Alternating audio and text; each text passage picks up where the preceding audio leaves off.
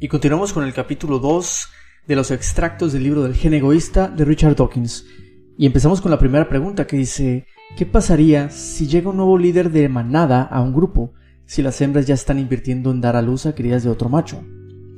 Y nos dice Richard, existe algo conocido como el efecto Bruce. El ratón macho segrega un producto químico que al ser olido por una hembra preñada puede causarle el aborto. Solo aborta si el olor es diferente del de su antiguo compañero.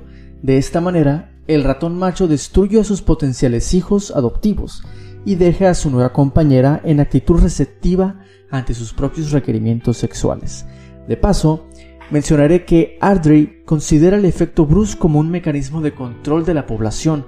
Un ejemplo similar es el ofrecido por los leones machos, los cuales, cuando recién se integran a una manada, matan en ocasiones a los cachorros que en ella se encuentran, presumiblemente porque no son sus propios hijos. Y muy bien, en el libro menciona el abandono de las hembras por parte de los machos. Así, estos buscan nuevas parejas para aumentar sus descendencia.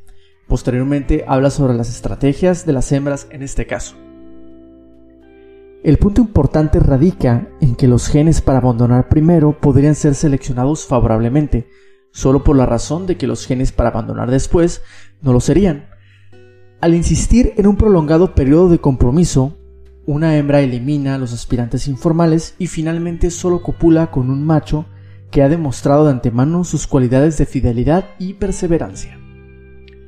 Las reglas de comportamiento para los cuatro tipos son las siguientes. Las hembras esquivas no copularán con un macho hasta que este último no haya superado un largo y costoso periodo de galanteo que puede durar varias semanas. Las hembras fáciles copularán de inmediato con cualquiera. Los machos fieles están preparados para continuar durante un largo periodo su galanteo, y después de la copulación permanecerán con la hembra y la ayudarán a criar a los hijos. Los machos galanteadores perderán rápidamente la paciencia si una hembra no copula con él inmediatamente, y se alejarán en búsqueda de otra hembra. Después de la copulación no permanecerán junto a la compañera ni actuarán como buenos padres, sino que se irán en pos de otras hembras, como en el caso de los halcones y las palomas, estas no son las únicas estrategias posibles, pero en todo caso, para aclarar nuestros conceptos es útil estudiar sus efectos. Pero ahora, si surge un macho galanteador en la población, le empezará a ir mejor que a sus rivales fieles. En una población en que todas las hembras son fáciles, las ganancias para un macho galanteador serán grandes. Desde luego, si un hijo es criado con éxito y no paga ninguno de los dos costos. Esta carencia de costos significa para él, principalmente, que se encuentra en libertad para partir y formar pareja con una nueva hembra. En una población en que todas las hembras son fáciles, los genes de los galanteadores se esparcirán como un reguero de pólvora. Si los galanteadores incrementan su número con tanto éxito que llega a dominar el sector masculino de la población, las hembras fáciles se encontrarán en un aprieto espantoso. Cualquier hembra esquiva tendrá una fuerte ventaja sobre ellas. Si una hembra esquiva encuentra un macho galanteador, no resultará nada. Ella insiste en un galanteo prolongado, él rehúsa y se aleja en búsqueda de otra hembra. También es útil para la hembra la práctica, que ya he mencionado, de la alimentación que el macho debe darle a su futura compañera durante el periodo de galanteo. En los pájaros, este comportamiento ha sido a menudo considerado como un tipo de regresión al comportamiento juvenil por parte de la hembra. Ella le implora al macho utilizando los mismos gestos que un polluelo emplearía. Se ha supuesto que ello, ello ejerce una automática atracción en el macho, de la misma manera que un hombre encuentra el balbuceo o el hacer pucheros atractivos en una mujer adulta. Los machos pueden ganar más siendo deshonestos que las hembras, y debemos suponer que aunque en aquellas especies en que los machos muestran un considerable altruismo paternal, Normalmente tenderán a trabajar un poco menos que las hembras y estar siempre un poco más listos a marcharse. ¿Qué tendría que buscar la hembra en un compañero? Desde el punto de vista de la hembra que trata de escoger buenos genes para aliarlos a los suyos, una de las cosas que desea es una prueba de habilidad de supervivencia. Obviamente, cualquier compañero potencial que la corteje ha aprobado su habilidad para sobrevivir al menos hasta alcanzar la edad adulta pero no ha probado necesariamente que pueda sobrevivir mucho tiempo más. Una buena política a seguir por una hembra podría ser buscar machos viejos. Cualesquiera que sean sus defectos, por lo menos ha probado que puede sobrevivir, y si se une a uno de ellos, probablemente esté aliado a sus genes con genes para la longevidad. Sin embargo, de nada sirve asegurarse de que sus hijos tendrán vidas longevas si estos no le dan a ella muchos nietos. La longevidad no es una prueba presunta de virilidad. En realidad, un macho de larga vida puede haber sobrevivido precisamente porque no asume riesgos con el fin de reproducirse. Una de las mejores cosas que puede hacer una madre para sus genes es fabricar un hijo que se convierta, cuando le llegue la oportunidad, en un ser atractivo y viril. Si ella puede conseguir que su hijo sea uno de los afortunados machos que obtenga la mayoría de las copulaciones en la sociedad cuando crezca, ella tendrá una enorme cantidad de nietos. Los diferentes tipos de sistemas de procreación que encontramos entre los animales monogamia, promiscuidad, arenes, etc., pueden ser comprendidos en términos de conflicto de intereses entre los machos y las hembras. Los individuos de ambos sexos desean aumentar al máximo su producción reproductora total durante toda su vida. Debido a las diferencias fundamentales entre el tamaño y número de los espermatozoides y los óvulos, los machos en general tienden a ser propensos a la promiscuidad y a la carencia de solicitud paternal. Las hembras cuentan con dos posibilidades principales de contramaniobra, que yo he denominado estrategias del macho viril y de la felicidad doméstica. En general, los machos tienden a ser más promiscuos que las hembras, desde el momento en que las hembras producen un número limitado de óvulos a un ritmo relativamente lento. Poco provecho sacará de un gran número de copulaciones con diferentes machos. Y un macho, por otra parte, puede producir millones de espermatozoides cada día, sacará buen provecho de cuántos aparamientos pueda conseguir. Ello puede sugerir que las hembras humanas utilizan la estrategia de la felicidad doméstica más bien que la estrategia del hombre viril. La mayoría de las sociedades humanas son, en realidad, monógamas. Lo que esta asombrosa variedad sugiere es que la forma de vida del hombre está determinada, en gran medida, por la cultura más bien que por los genes. Sin embargo, aún es posible que los machos humanos en general tengan tendencia a la promiscuidad y las hembras a la monogamia. El altruismo llegando al sacrificio en las hormigas y abejas. En las hormigas olla de miel existe una casta de obreras con abdómenes grotescamente hinchados, repletos de alimentos, cuya única función en la vida es colgar inmóviles del techo como bombillas hinchadas, utilizadas como almacenamiento de víveres para las otras obreras. En el sentido humano, no viven en absoluto como individuos. Su individualidad se encuentra sometida aparentemente al bienestar de la comunidad. Una sociedad de hormigas, abejas o termitas alcanza una especie de individualidad solo a un alto nivel. El alimento es compartido hasta el extremo de que se podría hablar de un estómago común. La información se transmite con tanta eficiencia mediante señales químicas y por la famosa danza de las abejas, que la comunidad se comporta casi como si fuese una unidad con un sistema nervioso y órganos sensoriales propios. Los intrusos que vienen de fuera son reconocidos y rechazados con algo de la selectividad propia de un sistema de reacción de inmunidad de un cuerpo. La temperatura, más bien alta, dentro de una colmena, está regulada de forma casi tan precisa como la de un cuerpo humano, aun cuando una abeja, como un individuo, no es un animal de sangre caliente. Por último, y lo que es más importante, la analogía se extiende a la reproducción. La mayoría de los individuos en una colonia de insectos gregarios son obreras estériles. La línea germinal o embrionaria, la línea de la continuidad de los genes inmortales, fluye a través de los cuerpos de una minoría de individuos, los reproductores. Son análogos a nuestras propias células reproductoras de nuestros testículos u ovarios, las obreras estériles son la analogía de nuestro hígado, músculos y células nerviosas. El comportamiento de los kamikaze y otras formas de altruismo y cooperación por parte de las obreras no es sorprendente una vez que aceptamos el hecho de que son estériles. El cuerpo de un animal normal es manipulado para asegurar la supervivencia de los genes, ya sea mediante la procreación de descendientes o el cuidado de los otros individuos que contienen los mismos genes. El suicidio en bien del cuidado de otros individuos es incompatible con la futura procreación de descendientes propios. El suicidio como autosacrificio, por lo tanto, rara vez evoluciona, pero una abeja obrera nunca tiene hijos propios. todos sus esfuerzos están destinados a preservar sus genes mediante el cuidado de sus parientes, exceptuando a sus hijos. La muerte de una abeja obrera estéril no tiene mayor importancia para sus genes que la caída de una hoja en otoño para los genes de un árbol. Las hormigas y sus animales domésticos. Las hormigas poseen sus propios animales domésticos, así como sus plantas de cultivo.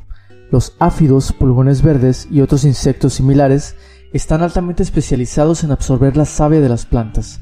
Bombean la savia de las venas de las plantas, siendo en esto más eficientes que luego en digerirla. El resultado de ello es que excretan un líquido al que solo se le ha extraído parte de su valor nutritivo. De la parte trasera del insecto salen gotas de secreción dulce con un alto contenido de azúcar a un ritmo considerable. En ciertos casos, la excreción emitida en una hora excede el propio peso del insecto, Dicha secreción dulce debería caer, normalmente, a la tierra. Bien podría haber sido el alimento providencial conocido como el maná del Antiguo Testamento, pero las hormigas de diversas especies lo interceptan tan pronto como abandonan el cuerpo del insecto. Las hormigas ordeñan a los áfidos frotando suavemente los cuartos traseros con sus antenas y patas. Los áfidos responden a esto. En algunos casos retienen aparentemente sus gotas hasta que una hormiga los acaricia y aún retiran una gota si una hormiga no está dispuesta a recibirla. Se ha sugerido que algunos áfidos han desarrollado una parte posterior de aspecto y tacto similares al rostro de una hormiga, para atraerlas mejor. Lo que los áfidos ganan de esta relación es una aparente protección de sus enemigos naturales, al igual que nuestro ganado lechero. Viven a cubierto, y las especies de áfidos que son muy cultivados por las hormigas han perdido sus normales mecanismos de defensa. ¿Hemos evolucionado para actuar de una forma egoísta? Trivers llega hasta el extremo de sugerir que muchas de nuestras características psicológicas, tales como la envidia, sentimiento de culpa, gratitud, simpatía, etc., han sido planeadas por la selección natural como habilidades perfeccionadas de engañar, de detectar engaños y de evitar que otra gente piense que uno es un tramposo. De especial interés son los engaños sutiles, que parecen estar pagando un favor recibido, pero que devuelven levemente menos de lo que reciben. Es aún posible que el abultado cerebro del hombre y su predisposición a razonar matemáticamente haya desarrollado un mecanismo de engaño más tortuoso y de una detección más penetrante del engaño cometido por otros. El dinero constituye un signo formal de altruismo recíproco retardado. Los memes como replicadores. Pienso que un nuevo tipo de replicador ha surgido recientemente en este mismo planeta. Lo tenemos frente a nuestro rostro. Se encuentra todavía en su infancia, aún flotando torpemente en su caldo primario, pero ya está alcanzando un cambio evolutivo a una velocidad que deja al antiguo gen jadeante y muy atrás. El nuevo caldo es el caldo de la cultura humana. Necesitamos un nombre para el nuevo replicador, un sustantivo que conlleve la idea de una unidad de transmisión cultural, o una unidad de imitación. Mímeme se deriva de una apropiada raíz griega, pero deseo un monosílabo, algo que suene parecido a gen. Espero que mis amigos clasicistas me perdonen si abrevio mímeme y lo dejo en meme.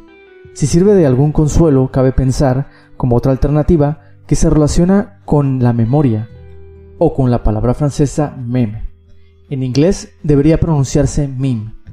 Ejemplos de memes son tonadas o sones, ideas, consignas, modas en cuanto a vestimenta, formas de fabricar vasijas o de construir arcos.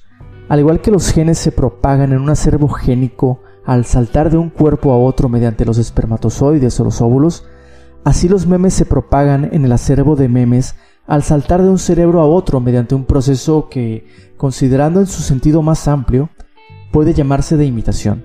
Si un científico escucha o lee una buena idea, la transmite a sus colegas y estudiantes, la menciona en sus artículos y ponencias, si la idea se hace popular, puede decirse que se ha propagado, esparciéndose de cerebro en cerebro. Como mi colega Humphrey claramente lo resumió en un previo borrador del presente capítulo, se debe considerar a los memes como estructuras vivientes, no metafóricas, sino técnicamente, cuando plantas un meme fértil en mi mente, literalmente parasitas mi cerebro, convirtiéndolo en un vehículo de propagación del meme, de la misma forma que un virus puede parasitar el mecanismo genético de una célula anfitriona. Y esta no es solo una forma de expresarlo, el meme, para digamos creer en la vida después de la muerte, se ha realizado en verdad físicamente millones de, de veces como una estructura del sistema nervioso de los hombres individuales a través del mundo. El meme Dios. El valor de supervivencia del meme Dios en el acervo de memes resulta de la gran atracción psicológica que ejerce. Aporta una respuesta superficialmente plausible a problemas profundos y perturbadores sobre la existencia. Sugiere que las injusticias de este mundo serán rectificadas en el siguiente. Dios existe, aun cuando sea en la forma de un meme con alto valor de supervivencia o poder contagioso, en el medio ambiente dispuesto por la cultura humana. Cuando morimos, hay dos cosas que podemos dejar tras nuestro, los genes y los memes. Fuimos construidos como máquinas de genes, creados para transmitir nuestros genes, pero tal aspecto nuestro será olvidado al cabo de tres generaciones. Tu hijo, aún tu nieto pueden parecerse a ti, quizás en los rasgos faciales, en talento para la música, en el color del cabello, pero a medida que pasan las generaciones, la contribución de tus genes es dividida en dos, no pasa mucho tiempo sin que alcance proporciones insignificantes. Nuestros genes pueden ser inmortales, pero la colección de genes que forman a cada uno de nosotros está destinada a desintegrarse hasta desaparecer. Pero si contribuyes al mundo de la cultura, si tienes una buena idea, compones una melodía, inventas una bujía, escribes un poema, cualquiera de estas cosas puede continuar viviendo, intacta, mucho después que tus genes se hayan disuelto en el acervo común. Sócrates puede o no tener uno o dos genes vivos en el mundo actual, como lo señaló Williams, pero ¿a quién importa? En cambio, los complejos de memes de Sócrates, Leonardo, Copérnico y Marconi todavía son poderosos. El punto que deseo subrayar es el siguiente. Aun si nos ponemos pesimistas y asumimos que el hombre es fundamentalmente egoísta, nuestra previsión consciente, nuestra capacidad de simular el futuro en nuestra imaginación, nos podrá salvar de los peores excesos egoístas de los ciegos replicadores. Contamos al menos con el equipo mental para fomentar nuestros intereses egoístas considerados a largo plazo, en vez de favorecer solamente nuestros intereses egoístas inmediatos. Somos construidos como máquinas de genes y educados como máquinas de memes, pero tenemos el poder de rebelarnos contra nuestros creadores. Nosotros, solo nosotros en la Tierra, podemos rebelarnos contra la tiranía de los replicadores egoístas. Creo que es importante el cómo nos construimos y evitar ser construidos por las superficialidades del mundo. Pero parece ser hasta el momento que incluso biológicamente estamos destinados a ser egoístas y peor aún, que esta es la mejor estrategia. ¿De qué sirve ser una buena persona altruista bajo ese panorama? Los buenos chicos acaban primero. Si traducimos esta frase coloquial al lenguaje darwiniano, el buen chico es un individuo que ayuda a otros miembros de su misma especie a sus propias expensas, para que sus genes pasen a la siguiente generación. Los buenos chicos, por consiguiente, parecen destinados a disminuir en número. La bondad muere de la muerte darwiniana, pero hay otra interpretación técnica para el término bueno. Si adoptamos esa definición que no se aleja mucho de su sentido coloquial, entonces los buenos chicos pueden acabar primero. Puede ser que los efectos de un gen en realidad resulten estar confinados a la sucesión de cuerpos en los que reside dicho gen. Recordemos a todo esto que los efectos fenotípicos de un gen son las herramientas con las que se catapulta a sí mismo hasta la siguiente generación, y añadiré solamente que las herramientas pueden alargar a su brazo más allá de la pared individual del cuerpo. ¿Qué significa en la práctica hablar de un gen que tiene un efecto fenotípico extendido al mundo exterior, al cuerpo donde reside? Vienen a la mente ejemplos artefactos como los diques de castor, el nido de las aves y las cápsulas de los tricópteros. Por mucho que nos impresionen las cápsulas de los tricópteros, paradójicamente nos sorprenden mucho menos que un logro análogo en el los mundo animal, más próximo a nosotros. Imaginemos los titulares si un biólogo marino descubriera una especie de delfín que tejiera grandes redes de pesca de intrincada malla, de diámetro equivalente a 20 veces la longitud del animal. Pues bien, las telas de araña nos, nos parecen corrientes, las vemos más como una molestia en casa que como una de las maravillas del mundo. y pensemos en el revuelo que se produciría si Jane Goodall regresara del río Gom con fotografías de chimpancés construyendo sus propias casas, provistas de un buen tejado, aisladas y hechas con piedras seleccionadas unidas entre sí y sujetas con mortero. Pero las larvas tricóptero, que hacen eso precisamente, solo despiertan un interés pasajero. Suele decirse, como si viviera de justificación para el empleo de este doble rasero, que las arañas y los tricópteros consiguen esas obras arquitectónicas por instinto, pero ¿y qué? En cierto sentido, eso lo hace todavía más impresionante. La cápsula de los tricópteros es solo la extensión de una secuencia de este tipo. La dureza de las piedrecillas es un efecto fenotípico extendido de los genes del insecto. Si es perfectamente legítimo decir que un gen afecta a la rugosidad de un guisante o el sistema nervioso de un animal, como creen todos los genetistas, es igualmente legítimo hablar de que un gen afecta a la dureza de las piedrecillas de la cápsula de una larva de tricópteros. Una idea sorprendente, ¿no es verdad? Pero el razonamiento es impecable. El teorema central del fenotipo extendido, la conducta de un animal tiende a maximizar la supervivencia de los genes. Para dicha conducta, estén o no esos genes en el cuerpo del animal particular que la practica. ¿Por qué los genes se agrupan en células? La cooperación entre genes no se limita a la bioquímica celular. Las células se unieron o dejaron de separarse después de la división celular para formar cuerpos pluricelulares. ¿Por qué se unieron las células? ¿Por qué los pesados robots? Los cuerpos pluricelulares son demasiado grandes para el microscopio. Pueden convertirse incluso en elefantes o ballenas. Ser grande no es necesariamente bueno. La mayoría de los organismos son bacterias y muy pocos son elefantes. Pero cuando se han completado las vías de hacer vida que están abiertas a los pequeños organismos, aún quedan prósperos seres vivos para construir organismos mayores. Los organismos más grandes, por ejemplo, pueden devorar a los más pequeños y evitarse ser devorados. El ciclo vital del enorme y voluminoso elefante comienza y finaliza en un punto estrecho de un embotellamiento, un cuello de botella.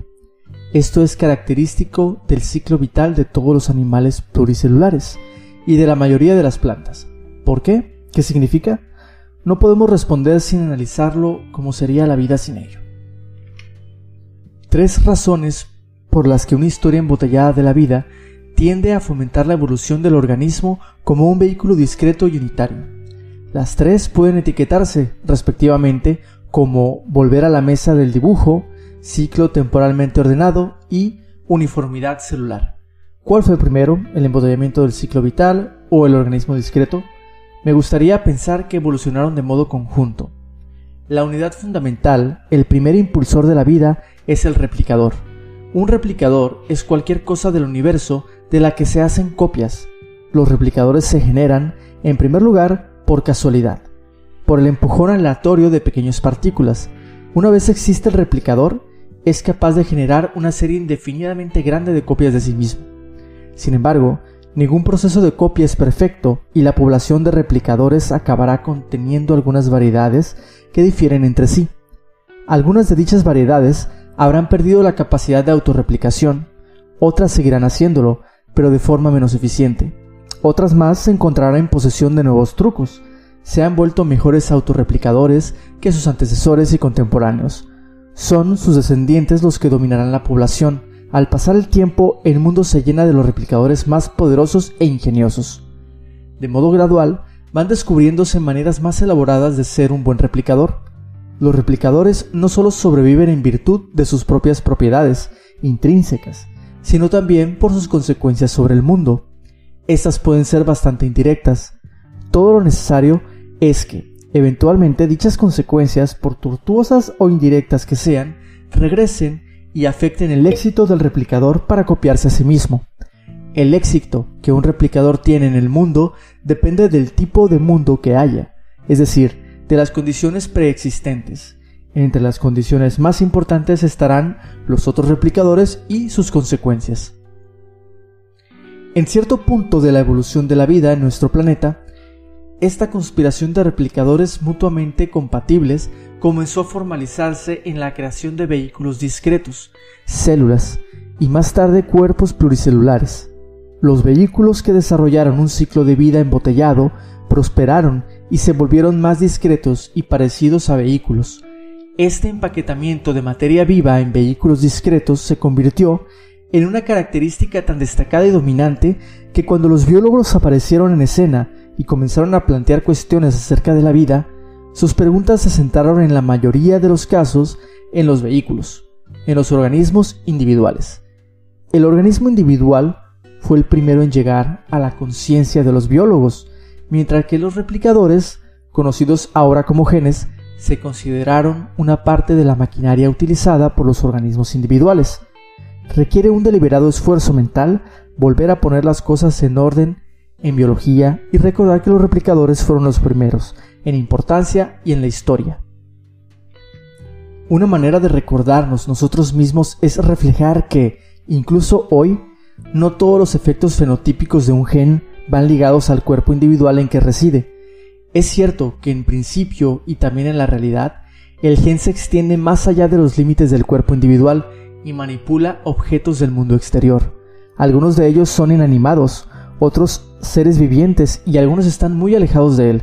Con solo un poco de imaginación podemos ver al gen sentado en el centro de una red radiante de poder fenotípico extendido, y cualquier objeto en el mundo es el centro de una red convergente de influencias procedentes de muchos genes situados en muchos organismos. El largo brazo de los genes no conoce límites obvios, todo el mundo está entrecruzado de flechas casuales que unen genes a efectos fenotípicos lejos y cerca. Pero el cuerpo individual, que nos es tan familiar en nuestro planeta, no tiene por qué existir.